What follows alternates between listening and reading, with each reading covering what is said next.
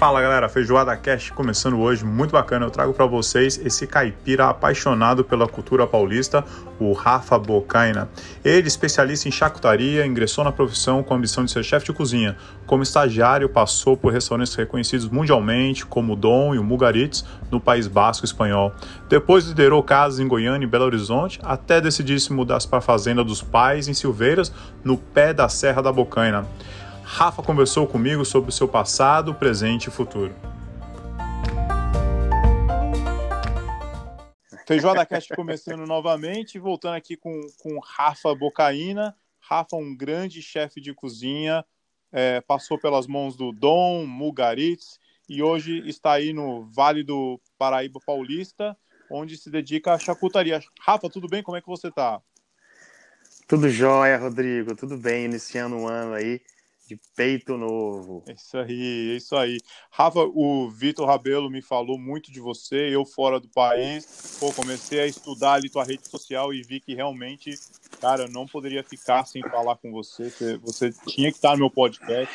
É um prazer ter alguém aí que tem um, um currículo como o teu, já foi professor Dom Mugaritz, hoje faz esse trabalho incrível aí com a charcutaria. Rafa, vamos falar um pouquinho de, de memórias, assim, como, é, primeira imagem que você tem que vem na tua cabeça, infância, memórias, família, o, o, que, te, o que te lembra?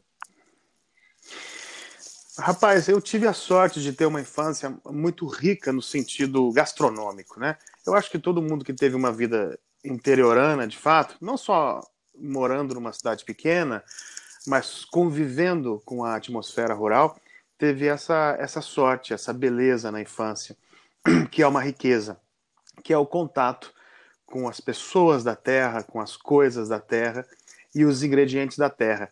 A minha família, as minhas famílias, né, as minhas famílias, porque a gente deriva de muitas famílias, né, nunca de uma só, mas as minhas famílias, elas vêm essencialmente do Vale do Paraíba, é lógico todos nós, miscigenados e tudo mais, mas nós estamos no Vale do Paraíba há muitos séculos, pelo menos desde 1730.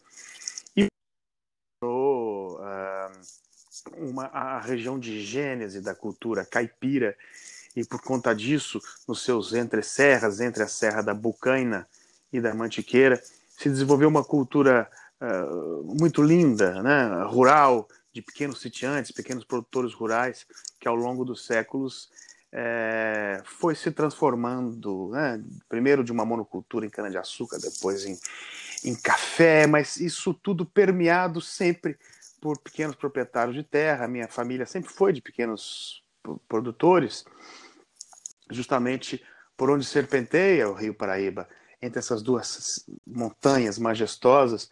Eu tive a alegria de conviver é, com a, as minhas avós, as minhas tias-avós, e os seus cadernos de receita, uh, os currais, o leite e o cheiro disso tudo. Né? Então, a lembrança talvez não seja exatamente de um prato, mas de cores e cheiros. Né? Esse cheiro de esterco, de terra molhada, da cenoura recém-colhida, do cheiro verde e os biscoitos amanteigados da minha avó. Eu acho que esse universo é que evoca ah, as minhas incrível, incrível. E, bom, nasceu com esse é, esse environment, né? tudo, tudo que está ao, ao redor de você com essas influências tão, tão fortes desde criança. E quando que bateu o estralo, assim, falou, você pensou, bom, bom, porque você foi chefe de cozinha há muitos anos, né? Você falou, bom, acho que agora é hora de eu estudar, quero fazer uma faculdade, vou procurar trabalhar na cozinha, fazer estágios. Como, como é que deu esse desenrolar, assim, talvez da adolescência para uma fase que realmente você já precisava é, desenvolver uma ocupação, uma profissão. É. Esse é um momento ingrato na vida das pessoas, né? É, a gente, na adolescência, com aquela prepotência, aquela arrogância dos adolescentes, nesse momento o mundo precisa que você se posicione e você não está preparado para aquilo definitivamente. Com cerca de 17 anos, eu passei, acho que como boa parte da, dos meus amigos, por uma revolta muito grande, né? É uma cidade muito pequena, provinciana, com as suas características, né? E eu muito revoltado com aquilo tudo, porque eu, eu não, não, não concordava com muita coisa, politicamente, socialmente. eu queria largar tudo, bicho, e me tornar um andarilho, literalmente. E foi o que eu fiz, pro desespero da minha mãe. Eu queria andar, cara, andar como esses mendigos por aí, cara. Eu não queria mais fazer parte de nada daquilo que eu conhecia. Mas tinha um amigo, um amigo dos meus pais em São Paulo, que soube, com grande inteligência, soube contornar isso aí, para a sorte dos meus pais, que estavam ficando desesperados. E eu realmente ia embora. O cara falou: Rafael, você tá certo, rapaz, não tem que ficar vivendo aqui nessa cidade, ninguém te entende, você é um rapaz talentoso. Só que é o seguinte: não vai sair andando pelo mundo, porque você vai matar sua mãe, sua mãe aí já tá aí chorando. Faz o seguinte: deixa eu te ajudar. Eu tenho um pequeno escritório em São Paulo, na Vila Carrão, lá no, na Zona Leste. Deixa eu te dar um trabalho de office boy tô precisando de um office boy, a gente já se conhece. Papapá. O cara passou um sabão, bicho, e eu fui para São Paulo trabalhar de, de, boa, de office boa. boy. É, foi bacana, eu acabei morando na casa de amigos, ali na, na, na Vila Carrão, pertinho certo. do Tatuapé, do lado da, da, da, estação de trem, com 17 anos. É, não pagava aluguel, eram grandes amigos de suveiros mais velhos, bem colocados, me arrumaram um quartinho nos fundos então eu não pagava aluguel, recebia um salário mínimo, na época eu acho que era 530 reais, 480, não me lembro. Isso foi 96, 97. E eu descobri São Paulo nesse momento. E foi uma coisa muito mágica. Eu me lembro da minha eu me lembro da minha impressão do metrô, Rodrigo. Eu me lembro de eu entrando no metrô e achar aquilo a coisa mais moderna e linda do mundo. Aquele negócio que se movia assim, fazia barulho de motor, um negócio de aço inox, cara. Você passava numa roleta com um bilhetinho de papel e aquilo te levava para qualquer lugar que você queria da cidade. Aquilo me encantou sobremaneira. E um dos encantamentos que eu tive com São Paulo foi a gastronomia. Boa. Porque pô, você, ia, você ia na liberdade, comia sushi, cara, que negócio, um negócio parecia enrolado numa fita isolante. Um negócio incrível, delicioso. Eu, eu sempre tive o paladar assim, aberto, sabe? Nunca tive muitas restrições Boa. alimentares. Esse mesmo amigo, dos meus pais, que tinha era muito bem de situação, de vez em quando me pegavam nos finais de semana e me levavam para comer nos restaurantes chiques em São Paulo. Para bater papo, até para dar uma assistência para meus pais, né? Pra, assim, meio que me ciceronando sim, como sim. um padrinho. Então, vez ou outra, ele me levava lá. Na época tinha um restaurante máximo na Alameda Tietê. Puta, restaurante caríssimo, cara. Meu, o meu salário não pagava conta. E de vez em quando ele me dava umas bocadas dessa, porque ele gostava. Eu sempre fui falador, né? Ele gostava de me ouvir falar e comprava uns puta vinhão. E eu comi lá um negócio chamado carré de cordeiro, cara. O negócio parecia um pirulito mal passado, delicioso. Eu falei, bicho, que coisa encantadora, que coisa deliciosa. E aqueles cozinheiros vestidos todos de branco, como se fossem marinheiros. E os caras atendendo no salão com elegância, com um gesticular delicado, como bailarinos. Isso me encantou sobremaneira. Então, na, exatamente nesse momento de revolta, quando eu questionei o que fazer profissionalmente, a primeira coisa que, que me veio era ser cozinheiro. Mas nessa época, Rodrigo, não tinha ainda um curso superior de gastronomia, o que é uma grande bobagem, na verdade, né? Mas enfim, vamos lá. É, havia certa pressão, não dos meus pais, mas uma pressão social. Você tem o tal do papel, sim, o diploma. Sim. Então precisava ser um curso superior. Na época tinha um curso de formação sim. técnica. O caminho, então, era você fazer a faculdade de Boa. hotelaria. E na faculdade de hotelaria, você se especializava isso em gastronomia. Mesmo. É isso mesmo. Ainda mais em 90 e pouco, que você fez 96 ali, 98, eu acho que foi a época é, da faculdade. Eu... Eu, eu... lembro também de alguns amigos falando, pô, quero, pô, vou estudar, quero ser chefe de cozinha. A galera, meu, você tá louco, não tem nem curso, cara. Imagina, é super, né? Galera olhava abaixo assim para você, era, era uma profissão bem estranha ainda, né? É, é, assim, meus pais são pessoas muito especiais, sabe? Eles têm uma cabeça uh, muito boa nesse sentido. Nós nunca, nossa, eu e duas irmãs lá em casa, né? Eu mais velho, nunca tivemos nenhuma pressão nesse sentido, né?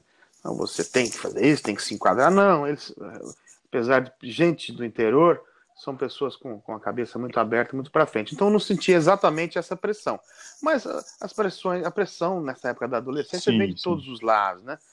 Então, é, eu precisava fazer um, uma, uma, faculdade, e foi ótimo. Na verdade, eu fiz uma excelente escola, que foi o Senac Campos do Jordão, no curso de hotelaria, é, para já sabendo que eu iria me especializar naquela área da hotelaria que se chamava AIB, Alimentos e Bebidas.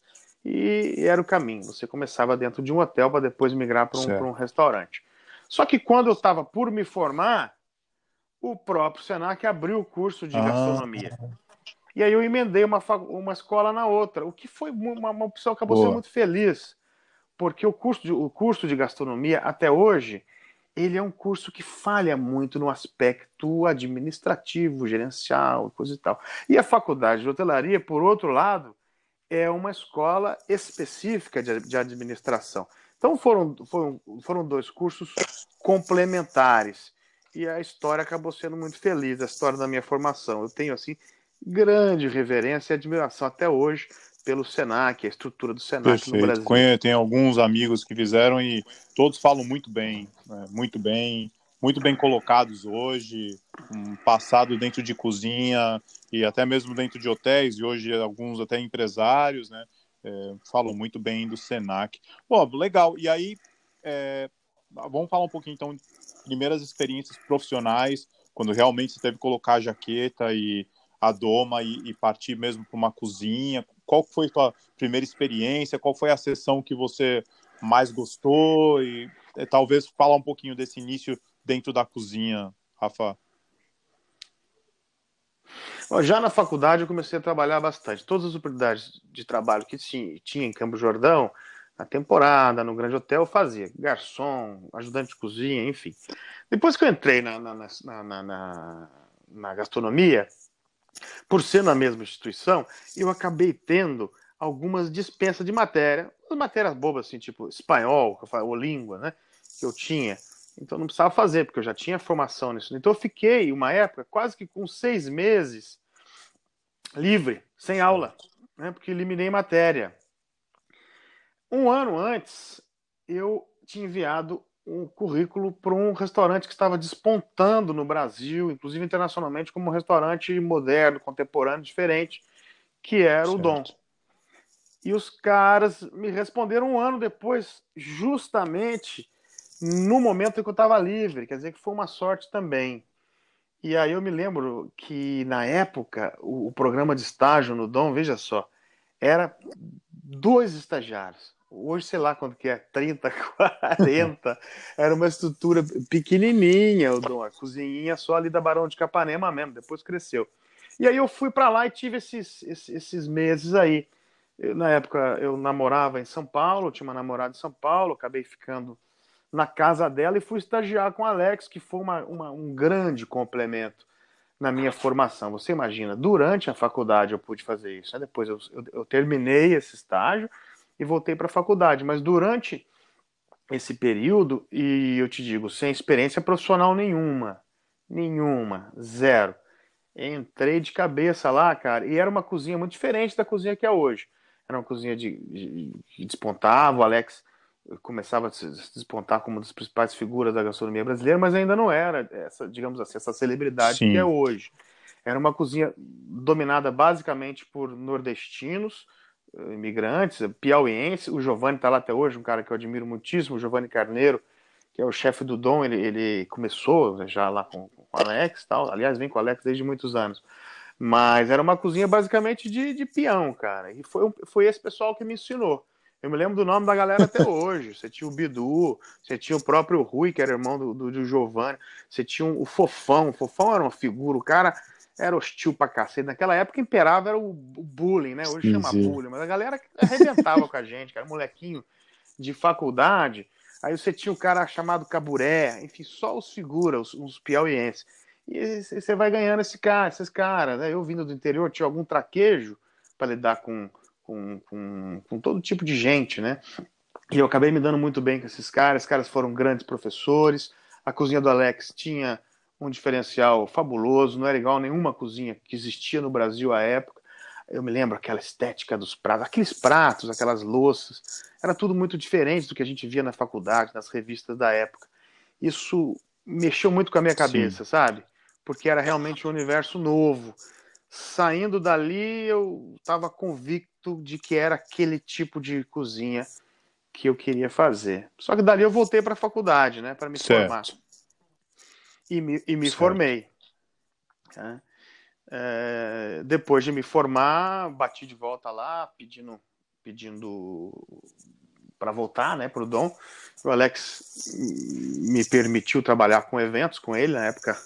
Uma amiga uh, coordenava os eventos que o Alex fazia. Eu, eu, eu trabalhei com ele um, um período.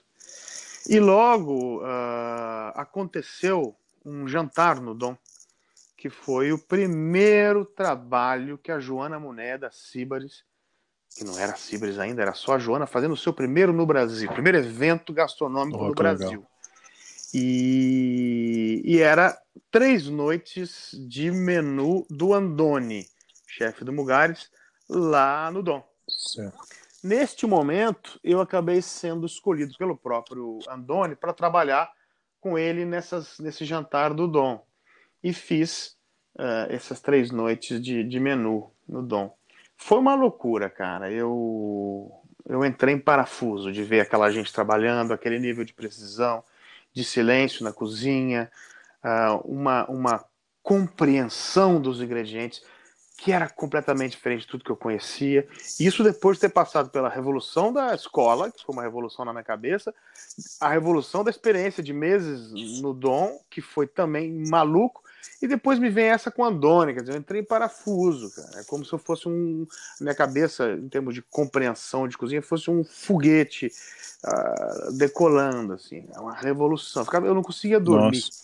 de tamanha excitação. Sim, sim. Aí eu acabei conseguindo um estágio no, no Mugares. Seis meses depois, eu já estava morando no País Basco, uma aventura, uma coisa maluca. Aí sim. Queria muito saber, agora entrando nessa parte da Espanha, como é que foi, assim, o teu... Você, você falou que o seu espanhol já estava, pelo menos, você tinha estudado, né? O espanhol talvez já estaria naquele espanhol nível de cozinha, né? Que às vezes é uma comunicação bem curta e rápida. Foi tranquilo, assim, acompanhar? Como é que foi chegar pô, chegar num, num restaurante que ganhou, acho que nos últimos 10 anos, acho que é o que ficou mais nos top 5, né, cara? Ganhou algumas vezes o melhor restaurante do mundo, algumas vezes. Ah, não foi nada fácil. Não foi nada fácil. Eu, eu, eu, eu, eu imaginando que não seria nada fácil, planejei é, estar alguns meses antes na ah. Espanha e fui para Galícia eu tinha alguns contatos de uns amigos com vínculo com alguns brasileiros e passei alguns meses, três, quatro meses, não me lembro direito, na Galícia, num pequeno município pesqueiro e turístico também, chamado O Grove, na Ria de Pontevedra, se não me engano, ali na Galícia. O que foi ótimo para eu me acostumar com aquele idioma que não era o espanhol que eu tinha aprendido. Sim a gente aprende um espanhol muito com sotaque, o, e, o, e o espanhol é, é meio como o português de Portugal. É um negócio batido, ritmo quebrado, difícil de entender, né? E isso me ajudou um pouco, de modo que quando eu cheguei na cozinha do, do Mugaritz, aquilo já não não me era estranho. Só que a Espanha possui quatro regiões autônomas, cada uma com seu idioma, pouca gente sabe disso. A Espanha tem quatro idiomas, não são dialetos idiomas oficiais, e esses idiomas influenciam o castelhano que aquelas pessoas daquela região, daquela região falam. Então, eu migrei da Galícia para o País Basco e a musicalidade da língua era outra. Então foi muito difícil. Eu demorei mais um mês para conseguir fluir, não para falar, mas para fluir na compreensão do Sim. que me diziam. Descasca esse aspargo. Não é assim que você escova esses cogumelos e foi difícil, foi sofrido, eu senti muito, eu chorei sim. muito, me desesperei, mas parece que uma hora a coisa encaixou. Sim, sim. Sabe? Uma hora parece que o encanto quebra, né? foi uma...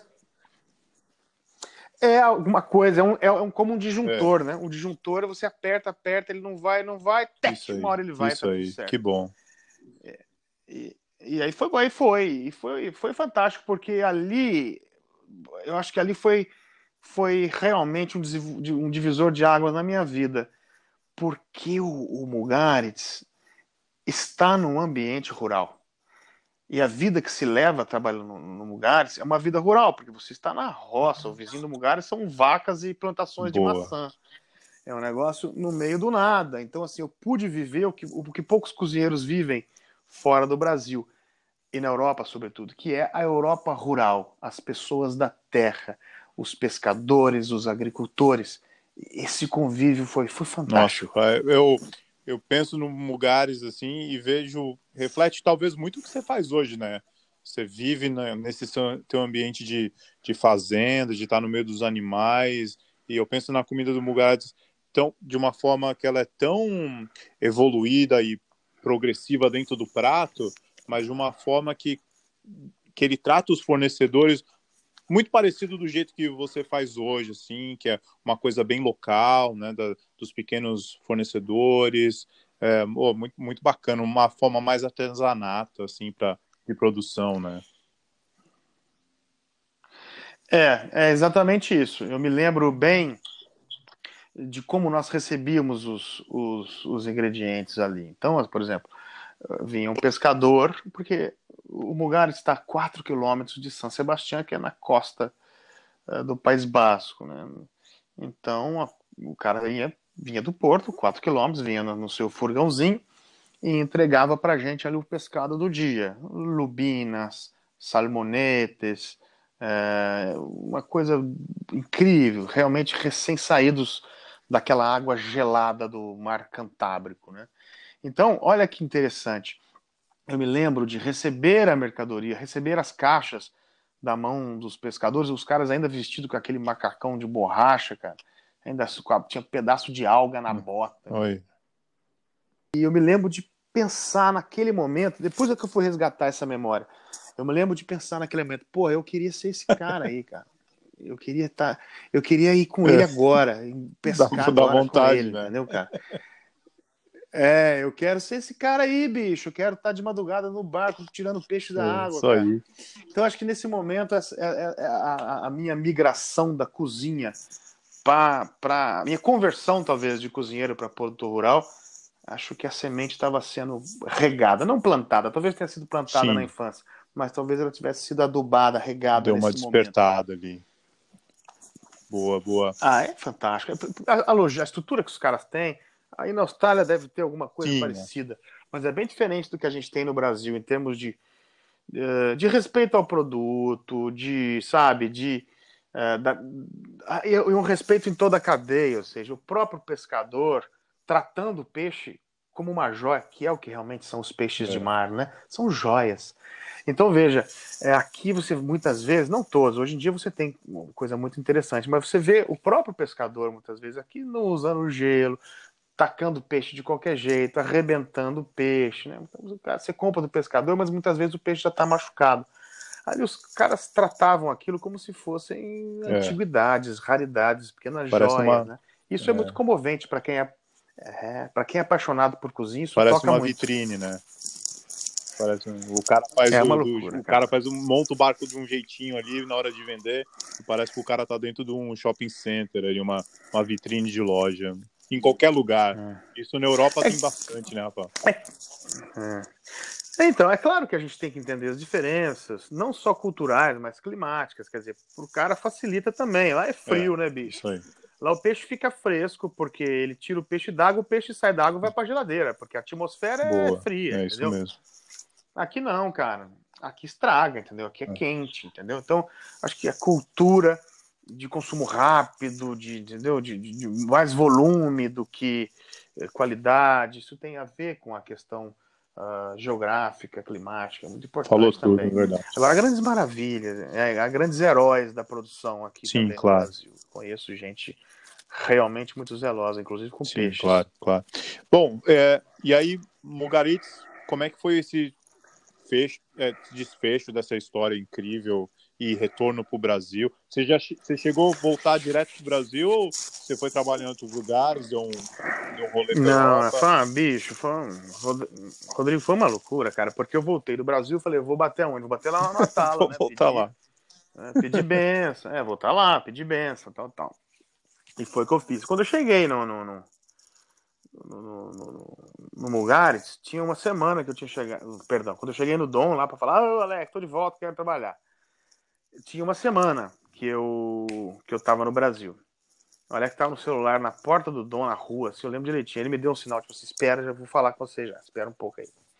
Aí eu fui esperando. Aí antes de eu falar, aí falei assim, você tá. Voltou, voltou. E aí, já tem trabalho? Não.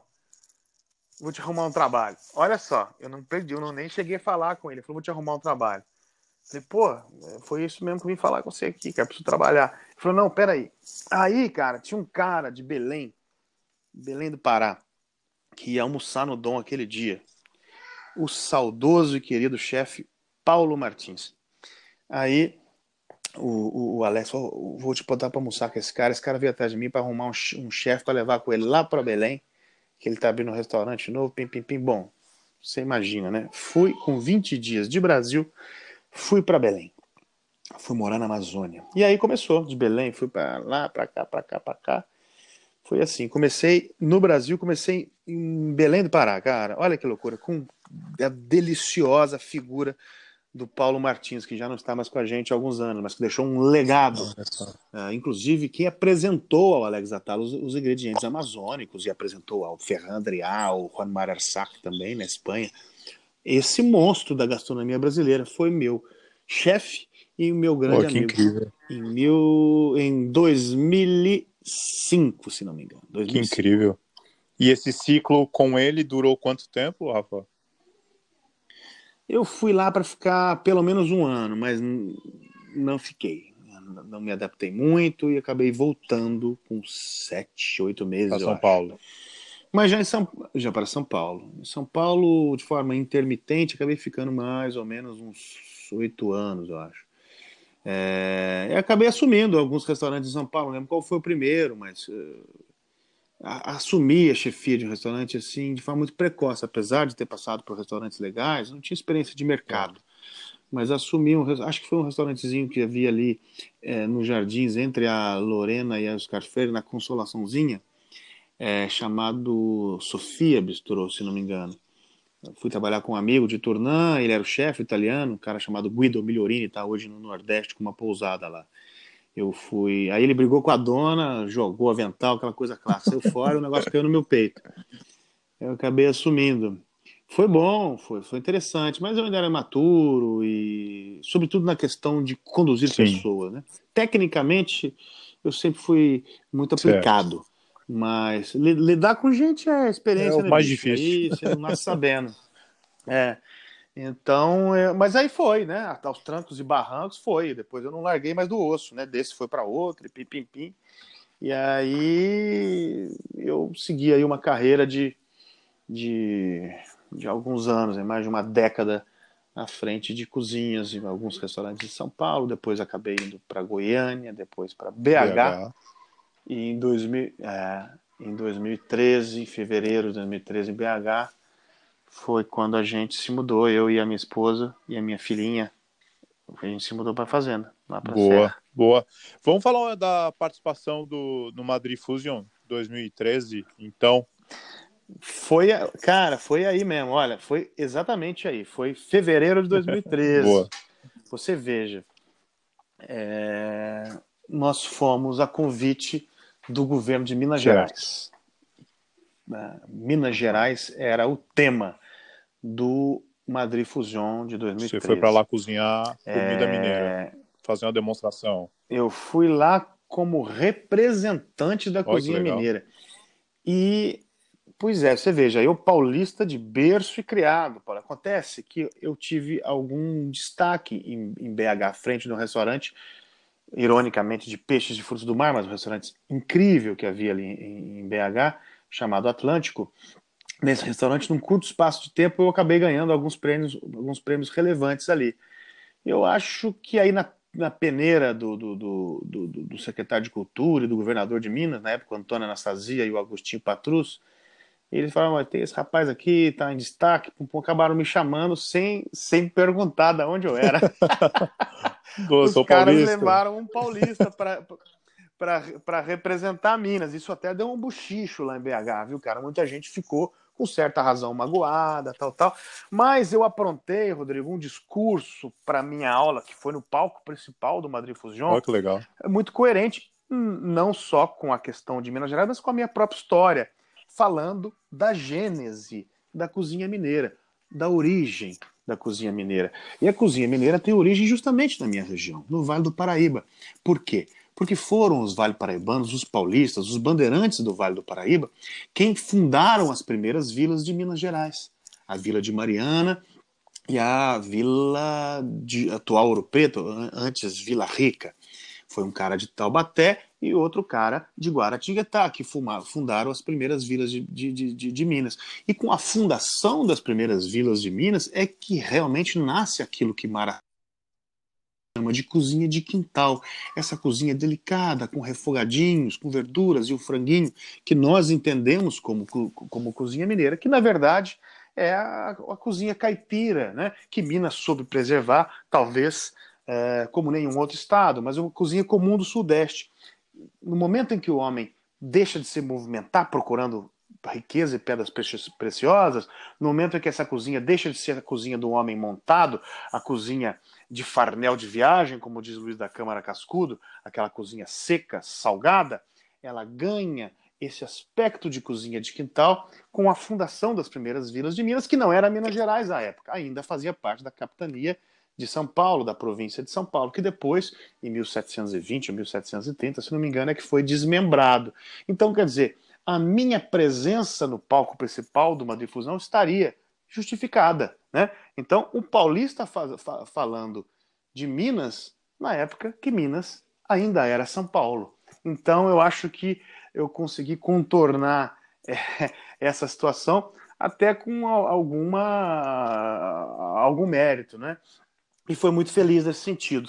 Quando todos nós éramos 11, 12 chefes, se não me engano, quando todos nós voltamos de Madrid, poxa, a, a carreira de cada um deu uma explodiu, né? O Felipe Ramé, o Léo Paixão, Léo Paixão na época ele não tinha restaurante, ele, ele, ele trabalhava no restaurante francês em BH, grande amigo, querido que eu fiz em BH, o próprio Fred Trindade. Então foram chefes que ganharam maior notoriedade com a volta do Madrid Fusão. E comigo não foi diferente. Eu recebi muitas propostas de parceria e sociedade, mas neste momento voltei de Madrid com aquela pulga atrás da orelha. É, Poxa, eu não sou daqui. Né? É, eu quero estar na minha terra, com a minha gente, interagindo com os produtos da minha terra. E essa angústia, né? Então, no meio, digamos assim, do momento importantíssimo na minha carreira, onde muitas portas se abriram, eu decidi dar um passo atrás e voltar para minha terra sem perspectiva alguma.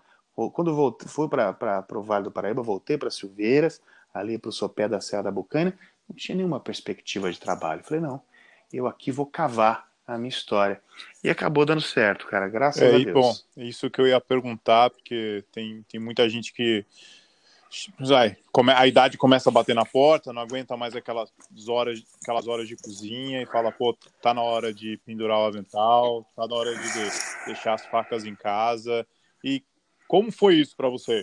Sei lá, eu não quero me estender muito nesse assunto, porque, sei lá, com certeza tem muito papo nessa história, mas como foi não acordar um dia e, e, e pensar, pô, não, não vou pro restaurante hoje, tô mudando de carreira, quero me dedicar a outra coisa. Como é, como é que você se sentiu assim? Porque eu, eu penso muito nisso, é por isso que eu tô perguntando para você.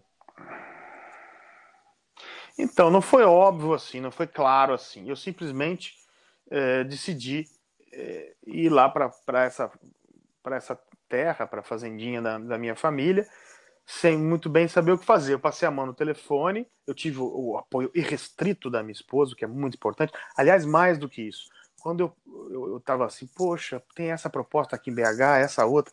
Ela falou, Rafa, você tem certeza que você quer ficar aqui? Você não está se sentindo que você está longe de casa? Você não fala em mudar para fazenda? Eu falei, eu falo em mudar para fazenda, mas pensa em mudar para fazenda depois de 50 anos, com algum pé de meia eh, financeiro. Fala, não, mas a gente é novo ainda.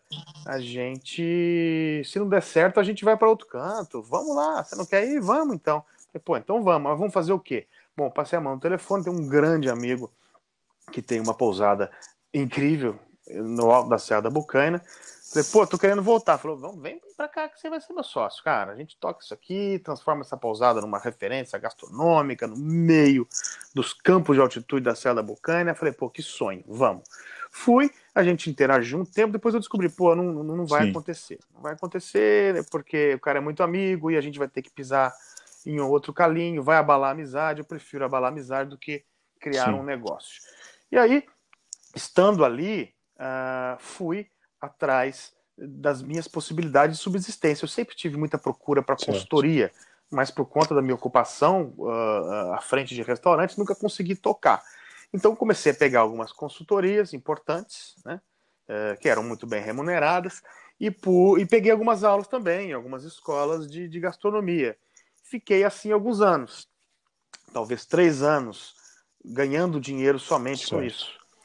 Até que fui ensaiando a, a, charcutaria que eu já praticava desde o meu início na cozinha, sempre tive paixão por isso. Sempre fazia uma linguiça aqui, curava um salame, eh, terrinas, patês, rietes, sempre fiz isso. Mas quando, come, quando, quando mudei para a fazenda e comecei a praticar com o porco local, que é a época eu comprava, o negócio deu um boom de qualidade que me assustou. Me assustou porque eu pude encontrar nos produtos referências de, de, de, cor, de sabor, de acabamento, que eu só tinha encontrado na Europa. E eu pude entender que a diferença não era tanto eu, mas o produto, o porco local. O porco criado solto, alimentado de forma natural, abatido uh, uh, menos precocemente, o porco mais velho, adulto, mais gordo. E falei, caramba, o que, que isso aqui tá? Que, que é isso aqui, né, cara? O que, que são essas linguiças? O que, que é esse salame? O que, que é essa copa? E comecei muito, e, e a fundo nisso e me dedicar a isso. Nesse meio tempo, eu precisava receber uma dívida de um amigo que estava apertado e acabei recebendo uma porca. Você menciona isso aí, uma porca prenha, ela pariu. E eu me tornei produtor rural assim, dessa forma. E foi importante, com o tempo, descobrir que o porco caruncho, que está praticamente extinto, tem uma qualidade, um acabamento de carcaça e de sabor, sobretudo, que nenhum outro tem, na minha opinião. Sim e me dediquei a ir atrás, a encontrar. E aí pesquisei por todo o sul de Minas, é, pela própria Serra da Bucaina, São José do Barreiro, Areias, Cunha, ah, matrizes, reprodutores de caruncho. E meu trabalho hoje consiste no melhoramento do caruncho, que aliás já conseguimos uma estabilidade genética fantástica, e na produção de charcutaria na própria propriedade, conseguir construir uma pequena fábrica ali, né? E a coisa realmente explodiu. Explodiu uh, em termos, né? Porque assim, hoje é a única coisa que eu faço, uh, é o meu ganha-pão, o meu ofício é esse.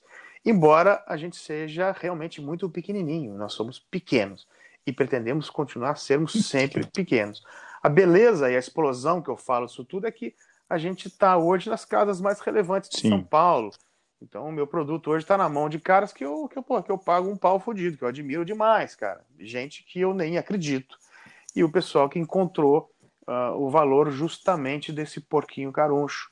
Um porco que foi relegado ao esquecimento na nossa região no que Brasil. Bacana. É, com relação aos produtos que você desenvolve hoje, é, o, o que tem algum produto assim que realmente você fala, caramba, isso aqui é especial, arrumei essa receita, é uma coisa bem interessante, não tem nenhum lugar, é meu, só eu que faço. Tem um, algum produto que você poderia falar um pouquinho pra gente? Assim que você, alguma coisa que você tem muito carinho? Tenho, tenho.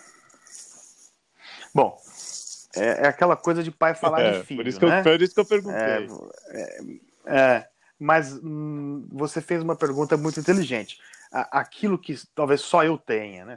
Pancheta, pancheta tem outras pessoas que fazem, salame, tem bastante salame por aí, né? Agora, eu tenho um produto que se chama Cruá, que é basicamente um chouriço. Eu levei quatro anos para chegar no ponto desse chouriço. E é um chouriço que, que tem só 40% de sangue. O restante são as melhores partes do porco, porque é a cabeça do porco cozida e desossada. Então a gente tem além do toucinho picadinho à mão, a gente tem os pedacinhos da orelha, a carne da bochecha, que é deliciosa, desfiada, a gente tem a fuça, os beiços, a língua picada em cubinhos, isso tudo numa tripa bovina grossa, mais grossa que salame, que fica parecendo uma pequena mortadela. E como ele é preto, escuro, roxo escuro, digamos assim, eu dei o nome de cruá, porque tem uma fruta, não sei se você já viu, que é um maracujá gigante preto que se chama Cruá, que é muito parecido.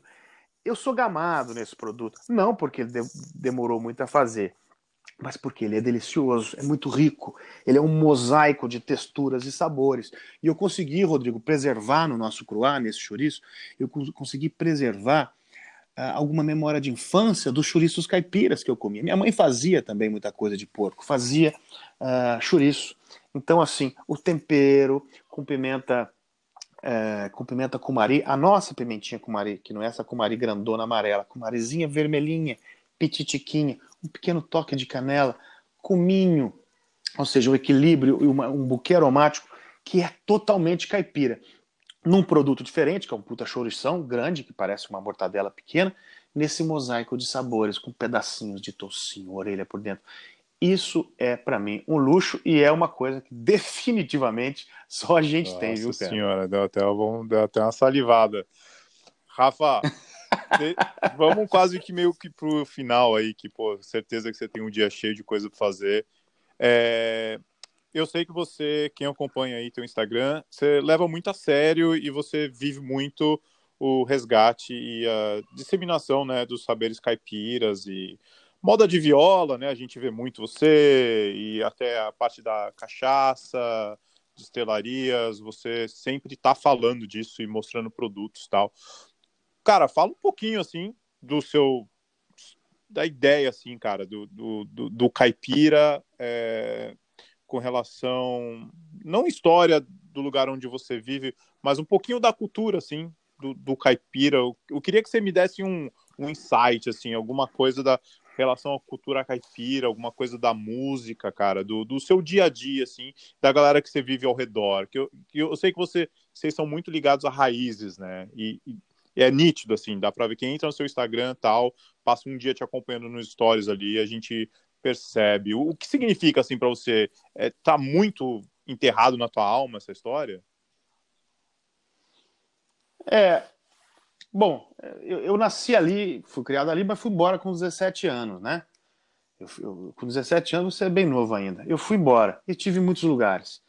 E nesse tempo eu, eu, eu, eu, guardei isso dentro do meu coração. E não fui exatamente caipira, não bebia cachaça e pouco ouvia moda de viola.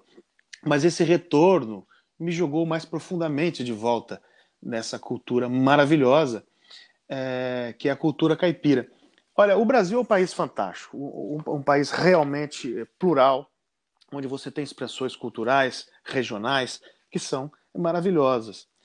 Você tem a cultura do sul do Brasil, a cultura gaúcha, que é uma coisa incrível, a cultura amazônica, tão evidenciada nos últimos anos, tão peculiar, né? com coisas tão diferentes para a gente que é do sul e do sudeste, os ingredientes da Amazônia. Aí você tem a cozinha e a cultura nordestina tão musical, tão cheia de cores, aquela influência ah, linda que existe é, africana. Né? Essas vertentes culturais são a coisa mais linda e mais importante que, que o Brasil tem. Mas a cultura caipira, na minha opinião, é a cultura mais importante do Brasil do ponto de vista numérico. Ou seja, a região de abrangência da cultura caipira envolve o maior número de brasileiros. Então o Brasil é mais caipira do que gaúcho, do que amazônida e do que nordestino. Porque nós estamos falando de uma região que envolve o estado de São Paulo, Rio de Janeiro, parte do Espírito Santo, Minas Gerais inteirinho, Mato Grosso, Goiás, a antiga Paulistânia, como menciona Carlos Alberto Doria no seu, no seu último livro. Essa é a região de abrangência da, da cultura caipira, que, é claro, em cada um dos lugares assume a sua peculiaridade. É a cultura do sertão, do interior do Brasil. Né? É a interação do, do, do, do europeu com o índio e com as coisas da terra. Né?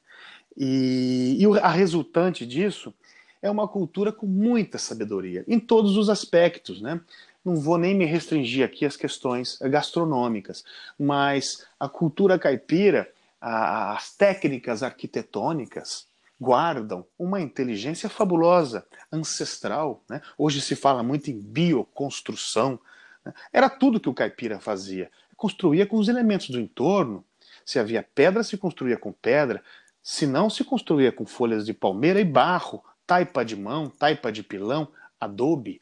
Né? Então, em todos os aspectos que rodeiam a vida de um indivíduo, de uma família, a, a cultura caipira é carregada de grande inteligência. E é uma inteligência que é preciso compreender.